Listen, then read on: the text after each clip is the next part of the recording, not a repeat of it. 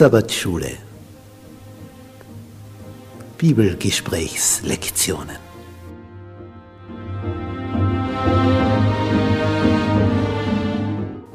In Christus ruhen. In der Verbindung mit Jesus tiefe Geborgenheit finden.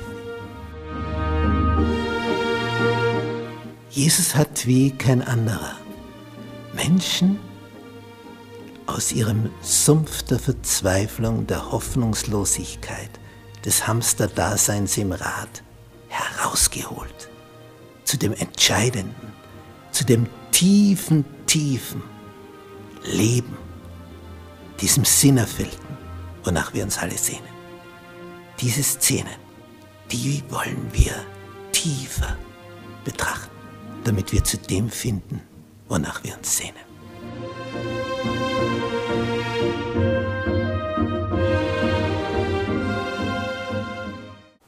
Dienstag. Neue Umstände.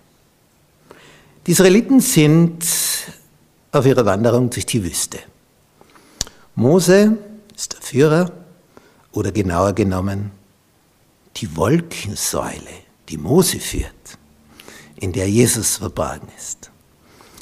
Und sie kommen immer weiter, immer weiter in diese Wüste hinein und dann lagern sie sich, denn wenn die Wolke sich lagert, dann wissen sie alle, ah, jetzt ist wieder mal Lagerzeit.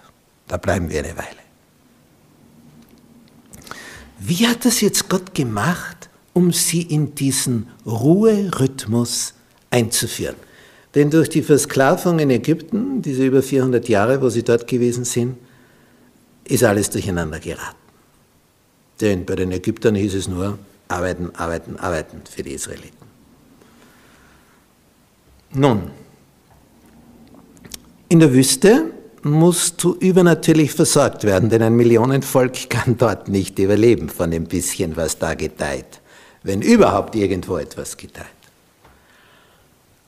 Und jetzt, eines Morgens liegt da etwas draußen auf dem Erdboden und sie fragen, Manu, so ähnlich wie unser Nanu, was ist denn das? heißt das übersetzt.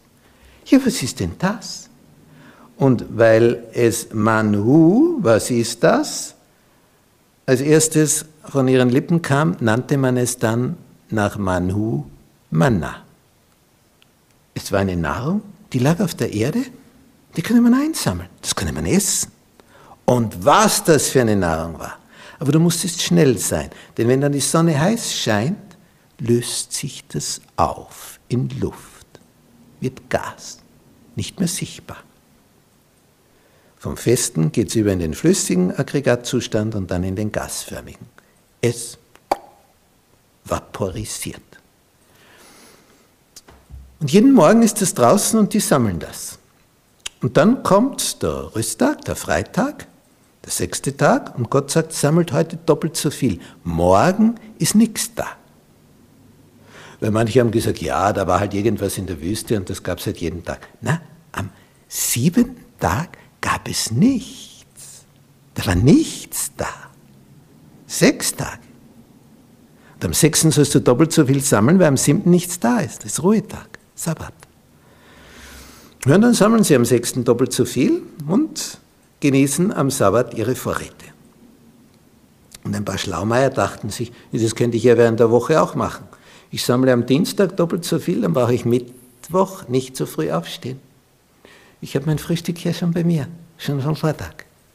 Aber siehe da, als sie hineingreifen, um mit Genuss das zu sich zu nehmen, ist es wurmig und stinkt.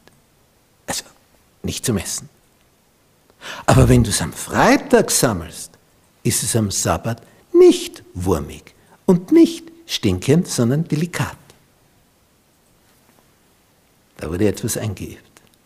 Jeden Morgen sammelst du, ersten, zweiten, dritten, vierten, fünften, sechsten Tag, am sechsten Tag doppelt so viel und am siebten Tag Ruhetag. Da brauchst du nicht, hast du Urlaub. Und auf die Art und Weise hat Gott mit ihnen etwas eingeübt, mit den Israeliten. Den Wochenrhythmus. Und seitdem gibt es die Woche. Kommt aus der Bibel. Und da gab es so Völker, die haben gesagt, was brauchen wir, das Christentum länger, französische Revolution hat die Bibel abgeschafft, jetzt schaffen wir auch die Sieben-Tage-Woche ab, denn die kommt ja von der Schöpfung. Und wir wollen wir sein und nicht gottabhängig, machen wir die Zehn-Tage-Woche. Wurde eingeführt von der Regierung her in Frankreich. Wie lang? Hat nicht lang gedauert. Man hat festgestellt, das, das, das kann man nicht ändern. Wir können es von oben her befehlen, aber die Leute denken immer im Siebener-Schema. Sie denken im Wochenrhythmus. Dann im Kommunismus, atheistisch. Sowjetunion. Was brauchen wir die Sieben-Tage-Woche aus der Bibel? Wir sind wir. Wir machen die Zehn-Tage-Woche. Ja, man hat es eingeführt und nach einer Weile wieder aufgegeben. Es ging nicht. Es hat Gott etabliert. Darum bleibt es so.